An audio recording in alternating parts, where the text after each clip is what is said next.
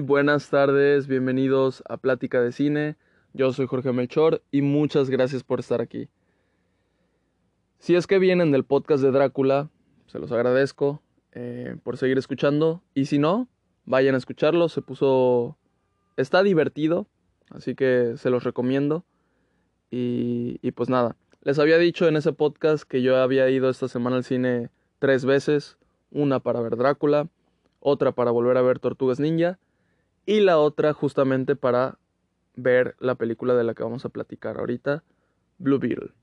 Entonces, eh, antes de que saliera la película, como ustedes saben, pues hubo una serie de, de memes, más que nada una burla, porque como la película no estaba jalando nada de público o de interés, pues la gente estaba spameando el estreno, ¿no? Era, era más que nada una burla. Entonces, este, al final de cuentas, bien hecho por la película que se colgara de esa publicidad gratis. Y entonces se estrenó. Se estrenó un día antes del día que se que era el meme, pero porque suele ser así, o sea, suele decirse que el estreno es por decir, en este caso 18 de agosto, pero porque así es mundialmente, ¿no? Pero por ejemplo, aquí casi siempre llega un día antes, no sé por qué cuestión, pero pero pues así siento yo que ya dije mucho pero. Ya no voy a decir pero. Entonces tampoco voy a decir entonces. Así que, así que creo que está mejor. Así que, eh, las salas por esta publicidad gratis se llenaron, ya sean en su formato tradicional, como 3D, 4D, IMAX, todas las salas llenas. Ya saben, estas películas de ahora de superhéroes están jalando bastante públicos por lo innovadoras, por lo nuevas que son en, en el cine. Y pues eso, las, las salas estuvieron full llenas, o sea, yo llegué al cine, pedí mis, mis entradas y tuve que pedir dos funciones después del, de la que quería entrar porque estaba todo lleno, gracias a esa publicidad gratis de internet. Eh, no, no es cierto. Estaba súper vacío. Todas las salas estaban vacías de Blue Beetle. El día de su estreno, habían fotos de personas que ponían que eran las únicas en las salas. Y pues es que sí. O sea, yo creo que eh, sin el meme hubiera sido menos la gente que hubiera asistido. Pero pues bueno, pasaron unos días, esas pocas personas que fueron a ver la película dijeron que la película no estaba tan mal que estaba mejor de lo que se pensaba. Pues, y es que la verdad, o sea, por ejemplo, yo, la noción que tenía de la película era que era otra película de superhéroes y ya me la sabía de memoria antes de verla. Y o sea, suena muy, muy mamón o lo que quieran, pero pues es que eso era lo que yo pensaba.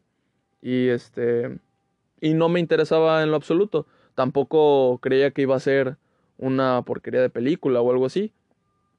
Pero pues bueno, yo creo que la gente que, que veía los memes pensó que se burlaban porque era una porquería de, la, de, película y pues todavía no había salido, ¿no?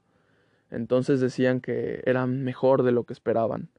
O cosas así eran las opiniones y pues dije, pues bueno, puede ser.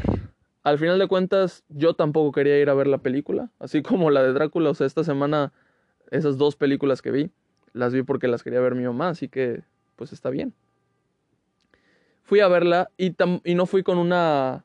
Porque a veces cuando no quiero ver una película voy con una actitud así de... Voy, vengo muy obligado, ¿no? Me pasó con la película esta donde sale Tom Hanks que se llama... Este... El vecino gruñón o algo así. Yo tenía cero interés de ver esa película y cuando llegué iba con una cara... Eh, y pues bueno, luego me cayó la boca esa película. Vean mi opinión si gustan. Y pues bueno, la cuestión con esta película era de que, si bien no tenía ganas de verla, tampoco iba con una actitud de, este, estoy molesto por venir, ¿no? Así que dije, bueno, ya estamos aquí, vamos a disfrutarla, espero que, pues, es, esté buena, ¿no? yo creo que lo que más me gustó de la película fui a verla en idioma original, el cual es inglés Pero al final de cuentas fue mitad español, mitad inglés. Entonces, eh, y pues la película se da, o sea, se le da que pueda hacer eso, porque la familia es una familia mexicana. Así que mitad en la película están hablando inglés, porque se ve que viven en Estados Unidos, pero en un barrio latino, entonces la otra mitad de la película hablan español. O por lo menos lo sentí así, siento yo que nunca había visto una película americana en donde hablaran tanto español. Ya saben, a veces dicen algunas palabras o algo así cada 30 minutos o yo qué sé. Y ya con eso. Eh, digo, refiriéndome a películas en donde hay mucha gente latina y así. Pero, pero aquí verdaderamente lo hicieron, lo hicieron mucho. Entonces, eso me gustó. Y aparte, los diálogos se entienden. O sea, son personas que sí hablan el idioma. Eh, así que pues no hay ningún problema. eso fue lo que más me gustó. Me encantó la personalidad que tiene la familia de, de nuestro protagonista, que es pues Blue Beetle, pero el personaje, ¿cómo se llama? El personaje se llama Jaime. Les juro que iba a decir Jamie, pero justamente en la película le dicen Jamie este, y pues él se molesta porque pues es Jaime. Y como son americanos, ella le dicen Jamie. Y estuve a punto de ser un grosero, pero bueno, este Jaime, nuestro protagonista, pues está con su familia y todo eso. Y la personalidad de la familia de cada personaje es muy única. O sea, no son personajes hechos ahí a, a lo flojo, ¿no? Y estuvo bien, siento que estuvo bien representado en ese aspecto. Al final de cuentas intentan representar una cultura mexicana. Y pues estuvo bien, eh, me agradó. Ah, obviamente, como ya saben cómo lo hacen, lo hacen a veces siendo exagerados, ridículos. Pero pues bueno, ah, en realidad la película pues es una comedia, ¿no? Entonces está, está bien en ese aspecto. Yo creo que mi gran problema con la película fue la historia, porque, como les digo, la película es una comedia al final de cuentas.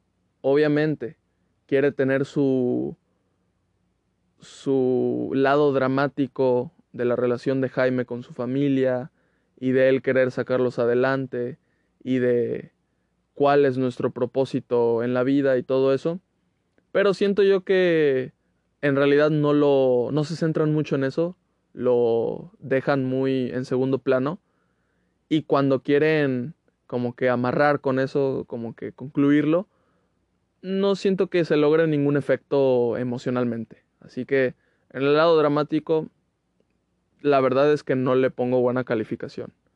Ahí fue un no un problema para mí, pero no me generó nada, entonces para mí no le agregó nada a la película de, otro, de la otra parte, el tema de los antagonistas. Eh, son antagonistas que nada más están ahí para que siga avanzando la película. Y al final pasa lo que casi siempre pasa con los villanos. Em, entonces la película en temas de estructura es demasiado básica. O sea, es la película que ya has visto de superhéroes una y otra vez la película de origen que ya has visto de superhéroes una y, otra vez. Y, y, pues igual, o sea, le ponen un interés amoroso al protagonista. El protagonista está. Eh, empieza con. O sea, no son poderes, pero conoce. Bueno, sí son poderes, no sé cómo sería, pero bueno. Eh, tenemos. Vemos su vida antes de que sea superhéroe, por así decirlo, y vemos su vida después, adaptándose y todo eso. Eh, me gustó mucho que se centran en que la familia es lo que te hace más fuerte. Y lo quieren demostrar tanto emocionalmente como físicamente. Entonces, este... Y sí, lo, lo, muestran, ¿eh? O sea, sí, la familia definitivamente es lo que hace más fuerte a Jaime. Entonces, pues ahí. Ah, la comedia me gustó mucho. Fueron cosas con las que me puedo relacionar fácilmente. Entonces, si bien a veces en estas películas de superhéroes hay un buen de comedia, y pues claramente la mayoría es, este, o sea, comedia general para todos, pero las referencias así más, este, específicas, pues son nada más para los americanos y así, ¿no? Igual podríamos entender, ¿no? Pero que estas fueran 100% que un latino pueda entender, estuvo muy padre. en términos de actuación me gustó mucho la del tío de, de Jaime, que ojo, casi al final de la película me di cuenta de quién era el actor. Y el actor es el que sale en Shark Boy y Lava Girl, el que es el profesor. Y en el mundo de los sueños es el... No me acuerdo cómo se llama, si doctor, profesor, electricidad o algo así, doctor señor o algo así. Pues ese. Entonces, pues nada, ese me gustó mucho, fue muy gracioso y siento yo que mientras más va, avanzando la película, toma protagonismo. Em, el principal, que es ah, el actor Solo Maridueña, estuvo muy bien, siento yo que tiene bastante carisma y definitivamente es, es un... no sé, le queda demasiado bien el papel. Así que, pues eso, hay muchos actores mexicanos acá, excelente.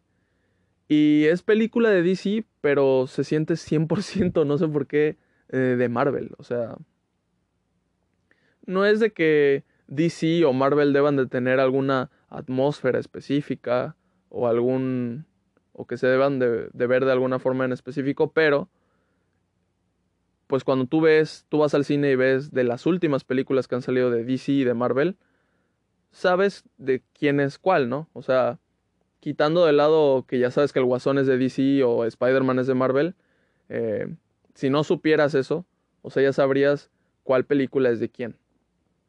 Entonces, este, aquí esta película en ese aspecto es idéntica a una película de Marvel, hasta en los chistes, en todo, de verdad. Así que, no sé, se me hizo medio gracioso. Es como una combinación de, de Spider-Man Homecoming con Iron Man. Eh, Iron Man 2. este, por no decir Iron Man 1, que es la mejor, ¿no? No, pues sí, es como Iron Man 1, pero bueno. Eh, pero, o sea, me refiero no en, no en todo, ¿no? Sí, sí me gustó ese, ese tema de que la familia es lo que hace más fuerte a, a Jaime. Ahora, eh, si yo hubiera visto esta película de niño, porque en realidad esta película se sintió, perdón, se sintió bastante infantil.